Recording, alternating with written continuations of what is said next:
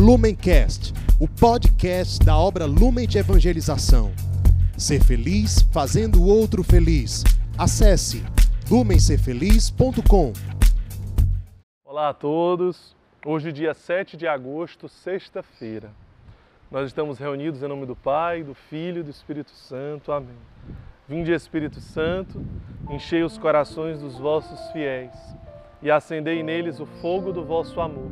Enviai, Senhor, o vosso Espírito, e tudo será criado, e renovareis a face da terra. Oremos.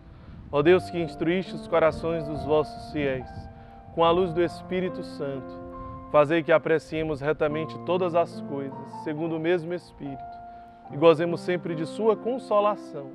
Por Jesus Cristo, Senhor nosso. Amém. Ave Maria, cheia de graça, o Senhor é convosco. Bendita sois vós entre as mulheres, e bendito é o fruto do vosso ventre, Jesus. Santa Maria, Mãe de Deus, rogai por nós, pecadores, agora e na hora de nossa morte. Amém.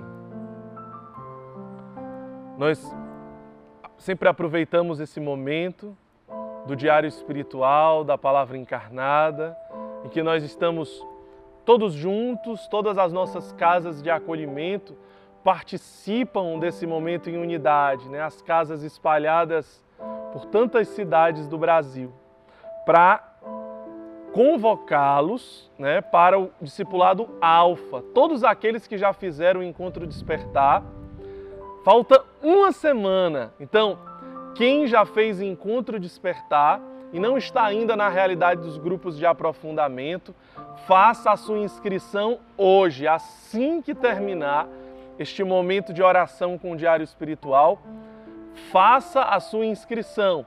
E nós queremos lançar um desafio para você que já fez o discipulado alfa. Inscreva pelo menos de uma a três pessoas ainda hoje, porque nós temos apenas uma semana. No próximo final de semana né, vai acontecer o nosso tão esperado discipulado alfa. Para aquelas pessoas que já fizeram o encontro Lumen Despertar e ainda não estão na, dentro da realidade dos grupos de aprofundamento. Evangelho Jesus Cristo segundo São Mateus. Glória a vós, Senhor. Jesus disse aos seus discípulos: Aquele que quiser seguir-me, renuncie a si mesmo, carregue a sua cruz e me siga. Pois quem quiser salvar a sua vida, vai perdê-la mas quem perder a vida por causa de mim, há de encontrá-la. Pois, que adianta ganhar o mundo inteiro e arruinar a sua vida? E que se poderia dar em troca da vida? Porque o filho do homem virá na glória de seu Pai com seus anjos, e então retribuirá a cada um de acordo com suas obras. Na verdade vos digo, Alguns dos que aqui se encontram não morrerão antes de terem visto o Filho do Homem vir em seu reino. Palavra da salvação, glória a vós, Senhor. Primeiro, Jesus diz: aquele que me quiser seguir, ninguém é obrigado a seguir Jesus. É uma opção, é uma livre escolha, é uma feliz e livre escolha. Seguir Jesus é a é a escolha mais feliz que você pode fazer na sua vida. Não existe uma escolha mais feliz, mais sábia, mais inteligente, mais certa que você pode fazer, que seja seguir Cristo. Mas você é livre, você segue se quiser, você não é obrigado a seguir. Você pode seguir outras coisas, você pode seguir a você mesmo, você tem o livre-arbítrio não é verdade? Mas ele diz: olha, aquele que quiser me seguir, ele precisa. Aí Jesus ele impõe condições para aquele que livremente deseja segui-lo. Aquele que quiser me seguir deve renunciar a si mesmo, deve carregar a sua cruz e então me seguir. O que significa renunciar a si mesmo e carregar a sua cruz. As pessoas têm medo dessa passagem. É uma passagem que muitas vezes ela se torna esquecida dentre tantas outras, que às vezes elas se apresentam de uma forma mais simpática. Muitas vezes esse versículo ele nos assusta ou ele nos incomoda. Aquele que quiser me seguir deve renunciar a si mesmo, tomar a sua cruz e me seguir. Porque Jesus ele não diz, aquele que me seguir vai parar de sofrer. Ele não coloca a placa, pa, vai pare de sofrer. Venha, me siga e pare de sofrer. Não, pelo contrário. Ele diz que quem quiser segui-lo precisa carregar a sua cruz. E muitas vezes não é isso que você quer ouvir, não é isso que eu quero ouvir. Mas é isso que Cristo nos diz. Mas talvez a gente tenha uma percepção errada do que significa cruz. Talvez a gente tenha um sentido errado daquilo que significa sofrimento. Porque talvez nós tenhamos um olhar errado sobre aquilo que é cruz, aquilo que é dor. A gente não consegue absorver, a gente não consegue conviver com a dor, porque nós fomos educados, nós fomos formados que felicidade seria ausência de sofrimento, que felicidade seria ausência de problema, que paz seria ausência de problema, mas não é. É mentira. Paz não significa ausência de problema. Muitas pessoas conseguem conviver com muito sofrimento. Muitas pessoas conseguem conviver com muitas provações, mas são pessoas firmes, são pessoas que vão enfrentando, são pessoas que vão lutando, são pessoas que vão prosseguindo, são pessoas que não perdem a verdadeira paz, são pessoas que não perdem a verdadeira serenidade, são pessoas que não perdem a verdadeira alegria, porque elas estão centradas naquilo que não passa, porque o seu olhar está fixo naquilo que não passa.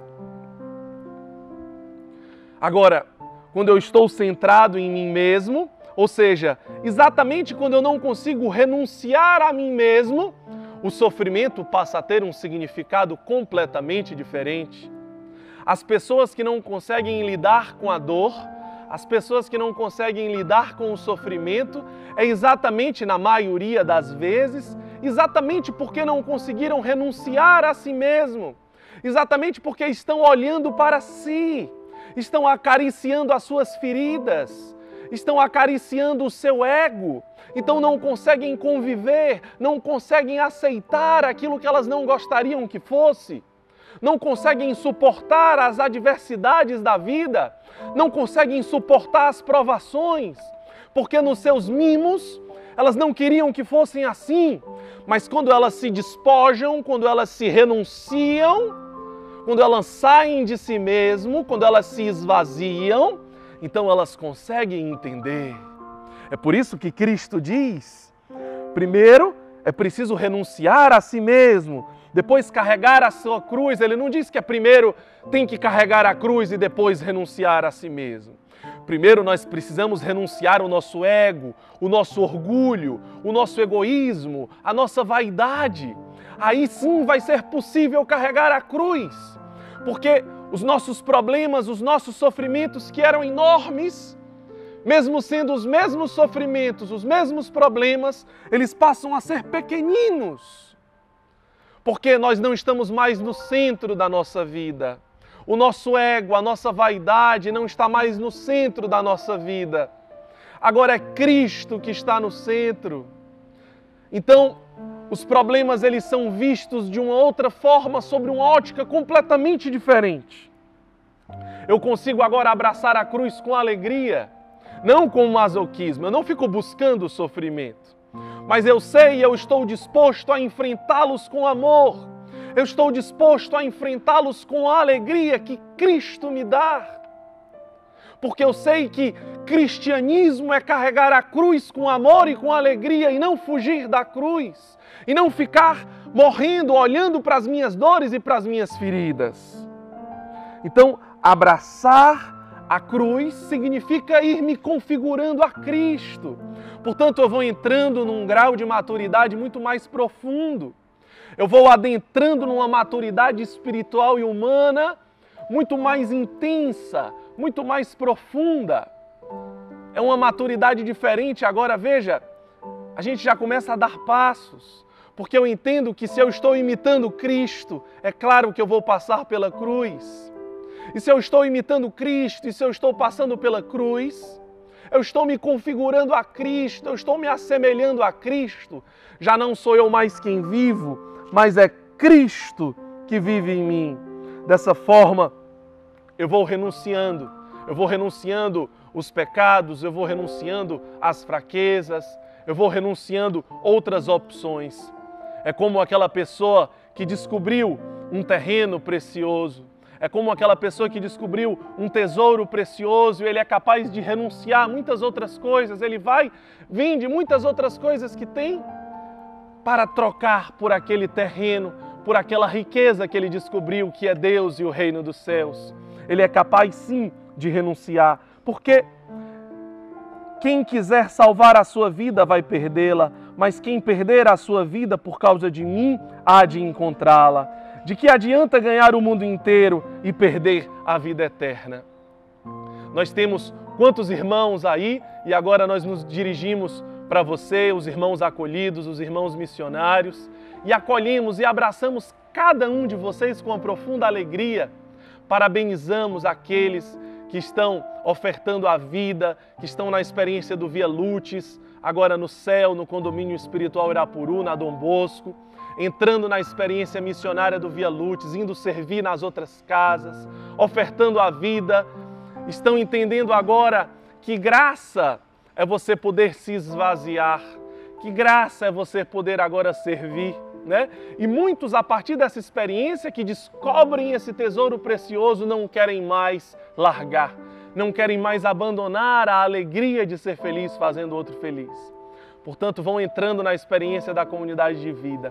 Outros vão sentindo o chamado para a ressocialização, para a reinserção no mercado de trabalho e sempre vão ter total apoio da comunidade, porque nós somos uma família, independente do chamado que você tenha. Que Deus nos abençoe e não esqueça do desafio de hoje. Inscreva de 1 a 3 pessoas no Discipulado Alfa. Falta uma semana, no próximo final de semana, a comunidade inteira vai estar mobilizada e voltada para esse grande momento que é o nosso Discipulado Alfa.